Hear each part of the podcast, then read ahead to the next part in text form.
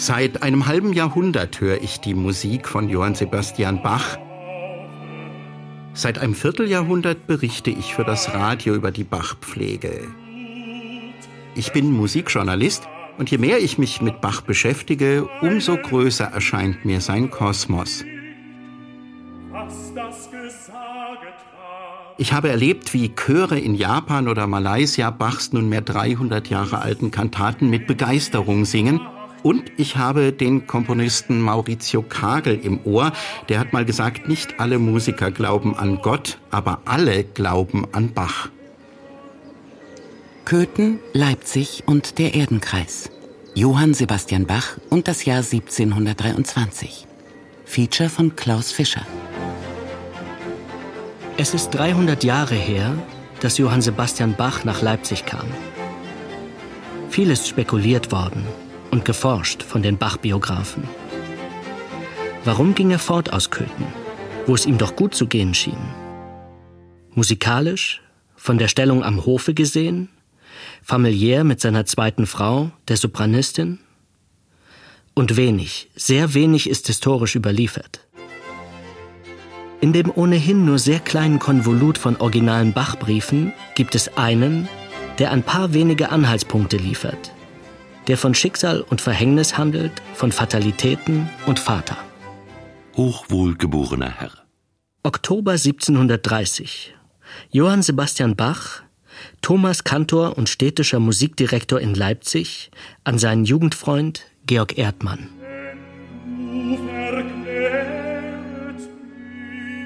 Von Jugend auf sind Ihnen meine Vater bestens bewusst. Bis auf die Mutation, so mich als Kapellmeister nach Köthen zog. Daselbst hatte ich einen gnädigen und die Musik sowohl liebenden als kennenden Fürsten, bei welchem ich auch vermeinete, meine Lebenszeit zu beschließen. Er trägt keine Perücke. Christian Ratzel, Stadtführer in Köthen und Heimatforscher, steht im Schloss vor dem überlebensgroßen Ölgemälde, das den Fürst Leopold darstellt.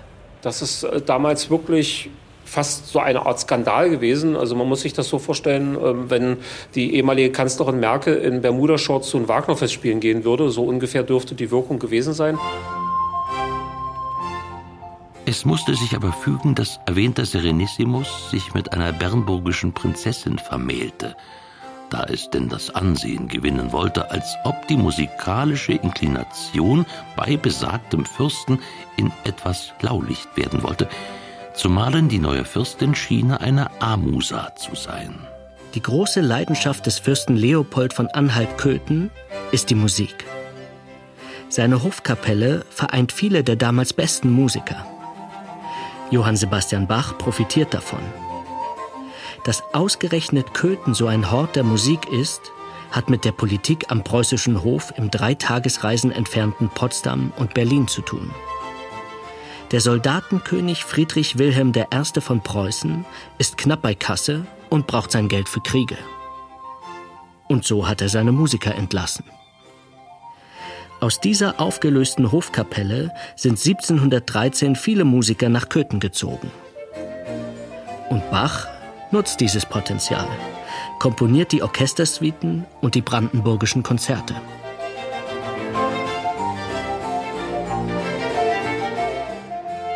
Also was mich an der Musik von Bach am meisten fasziniert, ich habe davon nie die Nase voll. Also es gibt ja auch in der Klassik Ohrwürmer, die einen manchmal tagelang verfolgen. Ich liebe zum Beispiel Mozart, aber der kann auch richtig nerven. Das erste Thema aus der Sinfonie Nummer 40, dieses Diada, Diada, Diada, dem, das ist so ein Ohrwurm, der ungemein nerven kann. Bei Bach gibt's ja auch ziemlich eingängige Melodien, aber seltsamerweise nerven die mich nie. Ich kann mir das nicht so richtig erklären, aber Bach wird bei mir nie zum Ohrwurm, der nervt. Bachs Arbeitspensum in Köthen war äußerst vielfältig. Von der musikalischen Begleitung der fürstlichen Mahlzeiten bis zur Kirchenmusik reichte die Spannweite. Dennoch hatte er anscheinend genügend Zeit, in eigenem Auftrag zu komponieren. In Köthen entstanden so berühmte Werke wie die Brandenburgischen Konzerte und die Orchestersuiten. Es hätte für Bach also alles Jahrzehnte so weitergehen können. Doch dann heiratete Fürst Leopold. Und zwar Friederika Henrietta, jene Frau, die Bach im berühmten Erdmannbrief als Amusa, also als unmusikalisch bezeichnet hat. Das ist ein Stigma, was ja anhaftet. Ich bin mir da immer nicht ganz so sicher, ob es wirklich so schlimm war, denn sie hatte tatsächlich eine musikalische Ausbildung, das wissen wir. Museumspädagoge Christian Ratzel zeigt das Porträt der Fürstin auf einem Kupferstich. Eine hübsche Frau. Lediglich ihre Mundstellung ist etwas ungewöhnlich. Ein Schmollmund, in den manche Bach-Biografen Garstigkeit hineininterpretierten. Wer will, kann auch einen Trotz erkennen. Trotz aller Umstände. Sie muss eine sehr schöne Frau gewesen sein. Und ja, die beiden haben geheiratet aus Liebe. Leider Gottes war es so, dass schon vorher bekannt war, dass sie an einer Lungenkrankheit litt. Welche genau, wissen wir nicht, ob es jetzt Tuberkulose war oder dergleichen mehr, sodass wohl angeblich vor der Hochzeit ein Attest erstellt worden ist von ihren Ärzten, die ihr Gesundheit bescheinigten. Dummerweise ist sie noch vor Bachs Weggang aus Köthen an genau dieser Lungenkrankheit gestorben, die sie angeblich dann nicht mehr hatte, laut Attest.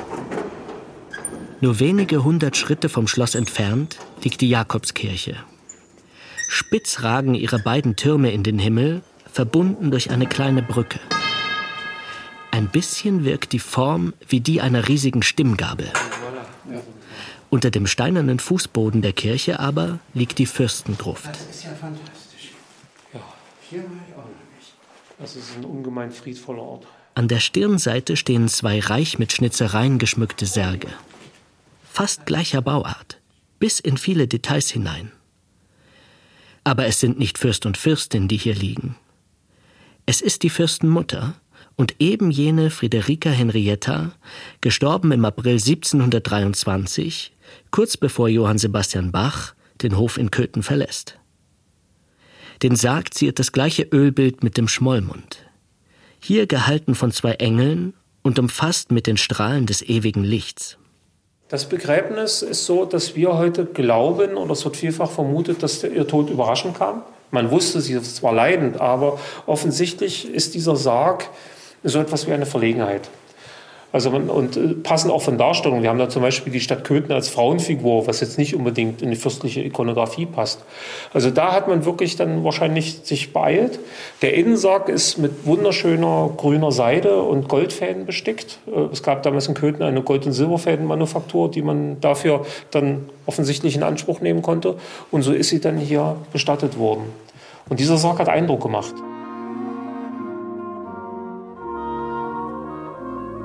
Weiter vorn in der Gruft steht ein auffallend schlichter Sarg. Es ist der von Leopold, gestorben fünf Jahre nach seiner Gattin. Sie wurde 21 Jahre alt, er 33. Also es ist tatsächlich so, dass wenn man das vergleicht, ist man erstmal schockiert. Und er hat sich hier sehr schlicht bestatten lassen. Und das bot natürlich Anlass zu ganz vielen Spekulationen. Ähm, es wurde dort der Hausstreit innerhalb seiner Familie sehr bemüht, dass eben Leopold verhasst gewesen sei und deshalb bestattet worden ist. Allerdings glaube ich persönlich dann nicht dran. Also es gab diesen Streit, es gab große Zwistigkeiten zwischen seinem Bruder und ihm, zwischen seiner Mutter und ihm. Aber die Beerdigung und die Feierlichkeiten waren durchaus prunkvoll. Wenn wir uns erinnern, Bach hat dafür eine zweiteilige Trauermusik geschrieben. Die Musik nahm Anleihen aus der Matthäus-Passion. Mit über 60 Musikern ist das ja aufgeführt worden. Äh, da waren die Kosten für den Sarg sicherlich zu vernachlässigen. Das muss man dazu sagen. Wir vermuten, oder ich vermute vielmehr, dass es damit zusammenhängt, dass Leopold einen Großteil seines Lebens in bitterer gesundheitlicher Pein sich befunden hat. Seine letzten Lebensjahre dürften nicht sehr schön gewesen sein.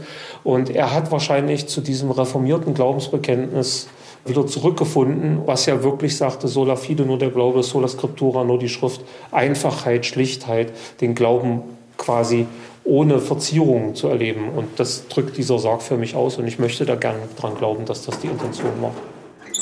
Warum Johann Sebastian Bach nach sechs Jahren den Hof in Köthen verließ? Wir wissen es nicht. Im Februar 1723 hat er in Leipzig ein Vorspiel, eine Kantoratsprobe. Im April debattiert der Rat, Anfang Mai unterschreibt Bach einen Vertrag und Ende Mai erklingt die erste seiner frisch für den Thomanerchor komponierten Kantaten. Wohlgemerkt, er ist nun städtischer Angestellter. So fügte es Gott, dass ich zu hiesigem Direktore Musices und Kantore an der Thomasschule berufen wurde. Ob es mir zwar anfänglich gar nicht anständig sein wollte, aus einem Kapellmeister ein Kantor zu werden, weswegen auch meine Resolution auf ein Vierteljahr trainierte. Jedoch wurde mir diese Station dermaßen favorable beschrieben, dass endlich ich es in des höchsten Namen wagete. Also in den Kantaten, die Bach in Leipzig komponiert hat, da steckt meines Erachtens wirklich alles drin, was damals musikalisch machbar war. Es gibt zum Beispiel französische Ouvertüren à la Lully, die werden dann aber mit Lutherchorälen verbandelt. Es gibt italienische Arien, vor denen Händel, da bin ich mir sicher, auf die Knie gefallen wäre. Und es gibt hochtheatralische Passagen. Man denke an die beiden erhaltenen Passionen. Also von Wegenbach hat keine Opern komponiert. Und die unterschiedlichen Stile in diesem Riesenkorpus hörenderweise auszuloten, da brauche ich wahrscheinlich mein ganzes Leben. Also ich habe mir 1984 vom Radio einen nachgestellten Gottesdienst aus der Bachzeit aufgenommen. 1984 war das auf Kassette. Und das hat in mir was ausgelöst, was mich bis heute immer wieder von neuem begeistert und was mir auch immer wieder neue Horizonte eröffnet.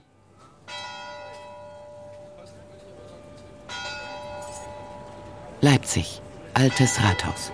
Wir stehen hier quasi im Allerheiligsten, nämlich in der historischen Ratsstube. Anselm Hartinger, Direktor des Stadtgeschichtlichen Museums der Bach- und Messestadt. Hier wird natürlich vor allem das Thema Ratsherrschaft im Wandel der Jahrhunderte dokumentiert. Aber wir haben hier auch Einrichtungsgegenstände, die tatsächlich über Jahrhunderte hinweg äh, vom Rat benutzt wurden. Den historischen Ratsschrank, den wir kürzlich erst haben restaurieren lassen. Und hier den historischen Ratstisch mit den originalen Stühlen drumherum. An diesem Tisch debattierten die Mitglieder des Ratskollegiums das damals ausschließlich aus Männern bestand, im Frühjahr 1723 über die Nachfolge des verstorbenen Thomas Kantors Johann Kuhnau. Zunächst erschien alles ganz einfach. Man wollte Georg Philipp Telemann, denn der war bekannt und hochgeschätzt. Er hatte in Leipzig studiert, er hatte ein Kollegium Musikum aufgebaut, was Bach später dann auch übernommen hat. Und er hatte an der Neukirche eine sensationelle Kirchenmusikpflege entfaltet, doch Telemann hatte bereits eine besser bezahlte Stelle in Aussicht. Als Kantor und Musikdirektor in der Hansestadt Hamburg. Er sagte ab. Kerstin Wiese, Leiterin des Leipziger Bachmuseums, erzählt, wie der Findungsprozess weiterging. Dann waren die Leipziger ein wenig verschnupft und gleichzeitig verzweifelt, haben in ihrem Bewerberpool geguckt. Da war niemand so wirklich dabei. Der Rat ist sich im Grunde nicht klar darüber, was man wirklich will. Es gibt Ratsherren, die sagen, wir brauchen einen Kapellmeister, wir brauchen einen modernen Musiker, der sozusagen unser Musikleben Glanz verleiht. Und andere sagen, na, wir wollen aber eigentlich lieber einen zuverlässigen Lehrer haben, der vielleicht die Kinder gut unterrichtet. Uns reicht eigentlich eine schöne Kirchenmusik, eine schöne Kantorenmusik. Zu dieser zweiten Fraktion gehörte Ratsherr Abraham Christoph Platz, von Beruf Jurist. Er schaute auf die Liste der Bewerber und meinte, da man nun die Besten nicht bekommen könne, müsse man halt mittlere nehmen. Mit diesen mittleren versucht Herr Platz, eine weitere Person sozusagen in das Rennen zu schicken. Einen Kantor, der ein guter Schulmeister gewesen wäre, aber eben nur ein mittlerer Musiker. Doch diese Idee fand im Ratskollegium keine Mehrheit. Die favorisiert nämlich den Darmstädter Hofkapellmeister Christoph Graupner, einen ehemaligen Thomaner der auch Thomas-Schüler war, der auch in Leipzig an der Oper sich Meriten erworben hatte. Der kommt aber nicht aus seinem Vertrag los in Darmstadt. Der Landgraf lässt ihn nicht weg. Johann Friedrich Fasch zieht noch so ein bisschen am Horizont vorbei. Mit dem wird es auch nichts. Und dann sitzen die sozusagen nach einem halben Jahr Vakanz da und sagen, was machen wir jetzt? Da bricht danach die Überlieferung ab. Der Protokollant wurde herausgerufen aus der Sitzung. Und was jetzt weiter in der Sitzung genau passiert, wissen wir nicht. Aber offensichtlich hat im Lauf der Sitzung die andere Fraktion die Oberhand erhalten. Sprich, die Ratsherren, die einen großen Musiker, also einen Künstler haben wollten. Sie waren wohl noch beeindruckt von Johann Sebastian Bachs Kantoratsprobe, die dieser gut zwei Monate zuvor, am 7. Februar, in der Thomaskirche abgelegt hatte. Und zwar mit seiner Kantate Du wahrer Gott und Davids Sohn.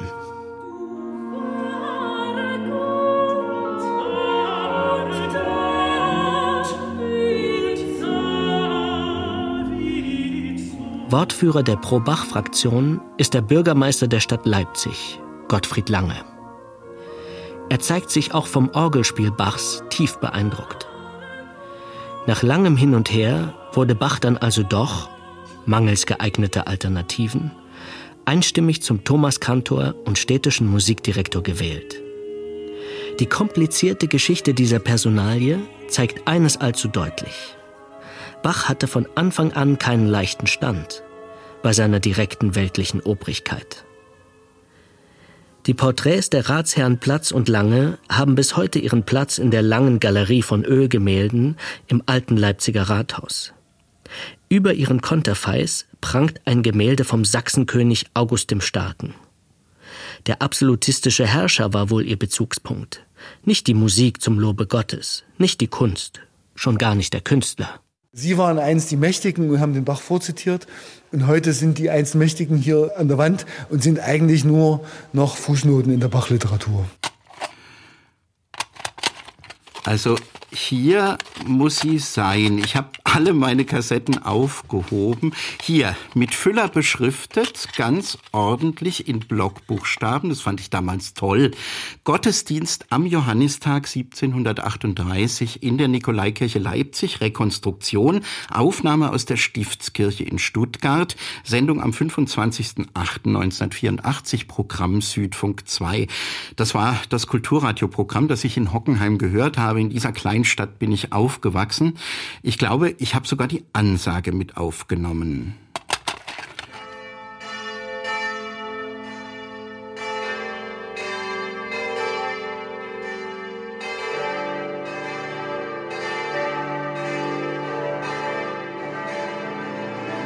Guten Abend, meine Damen und Herren.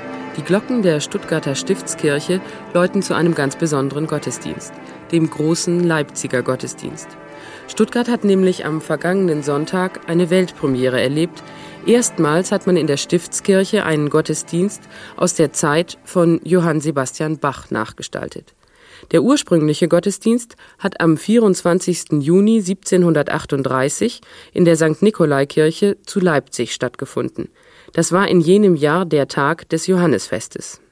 Ich habe damals total begeistert vom Radiorekorder gesessen. Nicht nur, weil ich eine fromme Seele war und wahrscheinlich noch bin, sondern weil ich unbedingt die Bach-Kantate kennenlernen wollte, die in diesem Gottesdienst aufgeführt wurde von Helmut Rilling, der Gechinger Kantorei und dem Bach-Kollegium Stuttgart, die Kantate Freue dich erlöste Schar. Die Liturgie hat ziemlich lange gedauert, also der Eingangsteil des Gottesdienstes bis zur Kantate. Und da hatte ich dann ziemlich Bammel, dass ich die Kassette nicht mitten in der Kantate umdrehen musste.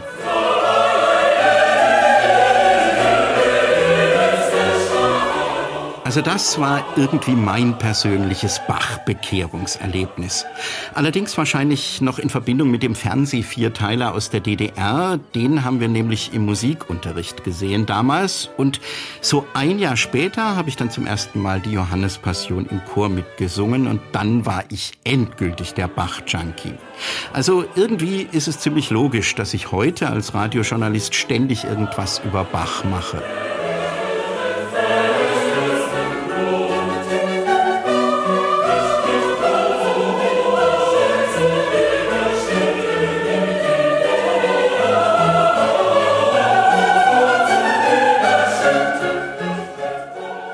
Eigentlich ist die Thomaskirche der Bachort in Leipzig. Aber das alte Rathaus ist definitiv der zweite der Brennpunkte der Ellipse. Denn hier wurde über Bachs Wohl und Wehe entschieden. Und hier, am bewussten Ratstisch, unterschrieb er denn auch seinen Arbeitsvertrag am 5. Mai 1723. Damit akzeptierte er die damals gültige Schulordnung der Thomasschule. Das ist natürlich eine Unterschrift gewesen, die es ein Stück weit in sich hatte, denn der Leipziger Rat hatte ein Stück weit mit gezinkten Karten gespielt, dass man unter der Hand schon eine neue Thomas-Schulordnung erlassen hatte, die man aber noch gar nicht den Lehrern und der Öffentlichkeit kommuniziert hatte. Also die haben den Bach verarscht, das kann man auf jeden Fall so drastisch sagen. Die neue Schulordnung änderte vor allem eines. Wurden bisher musikalisch begabte Knaben aus allen protestantischen Gebieten des Heiligen Römischen Reiches deutscher Nation in die Thomasschule aufgenommen, sollten es nun vorrangig solche aus Leipzig sein. Denn es herrschte Not in den ärmeren Familien der Stadt. Der Kantor, der seine Thomaner bisher ausschließlich nach dem Kriterium der Musikalität ausgewählt hatte, soll bei der Auswahl der Jungs erheblich weniger Mitspracherecht haben. Nach modernen Begriffen würde man sagen, man hat dem Bach quasi absichtlich oder mit Vorsatz eine Arbeitsplatzbeschreibung vorgelegt, die schon gar nicht mehr stimmte. Das wäre heute, glaube ich, arbeitsrechtlich nicht zulässig. So wird klar, warum Bach sich später immer wieder bitter über die Qualität seiner Choristen beklagen wird. Es liegt also nicht daran, dass er als Genie übertriebene Anforderungen an die Chorknaben gestellt hätte. Beim Amtsantritt des neuen Thomaskantors und Stadtmusikdirektors in Leipzig war davon noch nichts zu merken. Er war auch deshalb froh über die neue Stelle, weil es in der Stadt eine Universität gab. Das äußerte er im Brief an seinen Jugendfreund Erdmann.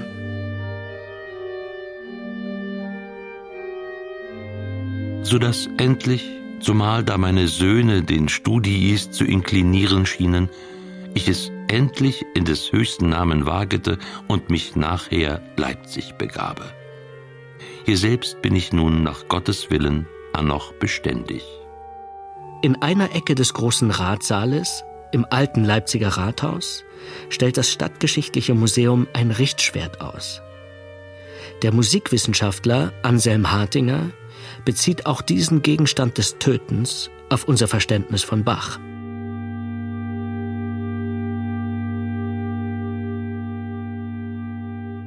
Aber auf der Schneide ist etwas eingraviert, was alle Bach-Freunde auf der Welt sehr gut kennen, nämlich Soli Deo Gloria. Und immer wenn ich hier eine Führung mache, stutzen die Leute, weil die sagen, das Soli Deo Gloria, das kennen wir doch als Bachs Unterschrift sozusagen unter seine Kirchenmusikwerke. Was macht denn das auf diesem Schwert? Und ich finde das dann immer ganz spannend, dass man sagt, na ja, in der frühen Neuzeit ist ja alles obrigkeitliche Handeln, die gesamte Gesellschaft in ein zeremonielles, ein, ein liturgisches, in ein christliches Verständnis eingebunden. Und im Grunde ist der Kantor als Werkzeug der Verkündigung im Gottesdienst ebenso ein Mitarbeiter der göttlichen Vorsehung wie der Henker, der sogenannte Nachrichter, der eben sozusagen in einem ganz genau geregelten Prozess sozusagen die Strafe vollzieht und damit die durch den sogenannten Übeltäter verletzte Ordnung wiederherstellt. Und das zeigt eben, die gesamte Lebenspraxis ist sozusagen durch diese, diese Legitimationsordnung überwölbt. Das Gemeine ist nur, während der Kantor oder der Organist doch durch Luthers äh, Gottesdienstverständnis ein gewisses Sozialprestige genossen, wurden die äh, Henker ausgegrenzt. Also man durfte ihnen nicht die Hand geben, man durfte nicht mit ihnen aus einem Glas trinken, man durfte, die, man durfte sie auch nicht heiraten. Also die wurden doch äh, relativ äh, als infam an den Rand gedrängt. Es ist aber eben eine Sphäre, mit der man trotzdem Berührung hatte. Die Thomaner sangen eben auch bei Hinrichtungen. Die, man zog dann mit auf den Markt oder auf den Rabenstein. Und diese, die, diese Hinrichtung äh, war eben selber ein, ein liturgischer Akt, der sozusagen die Gesellschaft reinigen sollte. Wir empfinden das heute natürlich zu Recht als zutiefst grausam. In der damaligen Zeit gehörte das eben dazu. Vielleicht noch eine Seitenbemerkung.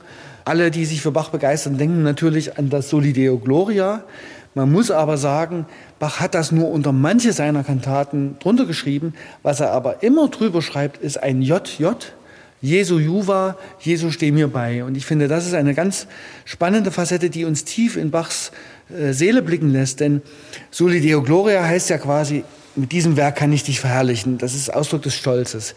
Indem er aber vor dem Komponieren drüber schreibt, Jesu steh mir bei, sagt er eigentlich, na klar bin ich Bach mir meiner Kunst bewusst, natürlich kann ich das, aber ohne den Beistand des Höchsten kann ich auch nichts ausrichten. Das ist eher ein Gebet vor dem Komponieren als ein stolzer Unterzeichnungsakt danach. Ich finde, das ist ein sehr tiefblickender Zug, den wir hier mal an einem sehr ungewöhnlichen Objekt, nämlich einem Schwert, nachvollziehen können.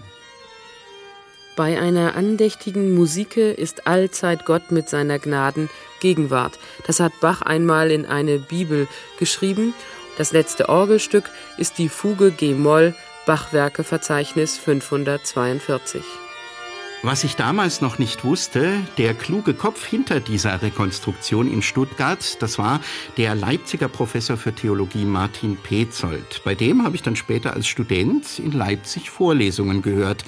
Leider ist er viel zu früh verstorben. Professor Petzold war derjenige, der mit seinem enormen Wissen in mir die Leidenschaft für Bachs Kantaten weiter gesteigert hat.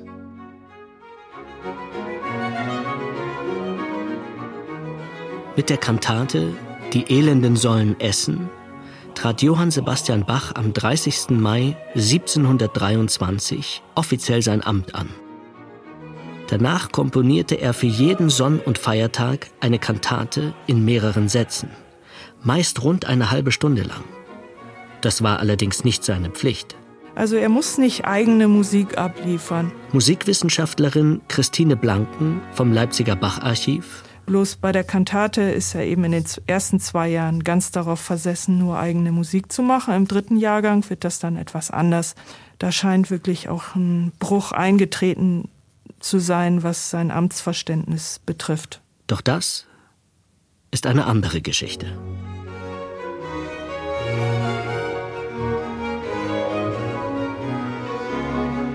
Köthen, Leipzig und der Erdenkreis. Johann Sebastian Bach und das Jahr 1723. Feature von Klaus Fischer. Es sprachen Benjamin Kramme und Axel Thielmann. Redaktion Tobias Barth. Schnitt Steffen Brosig. Ton André Lühr.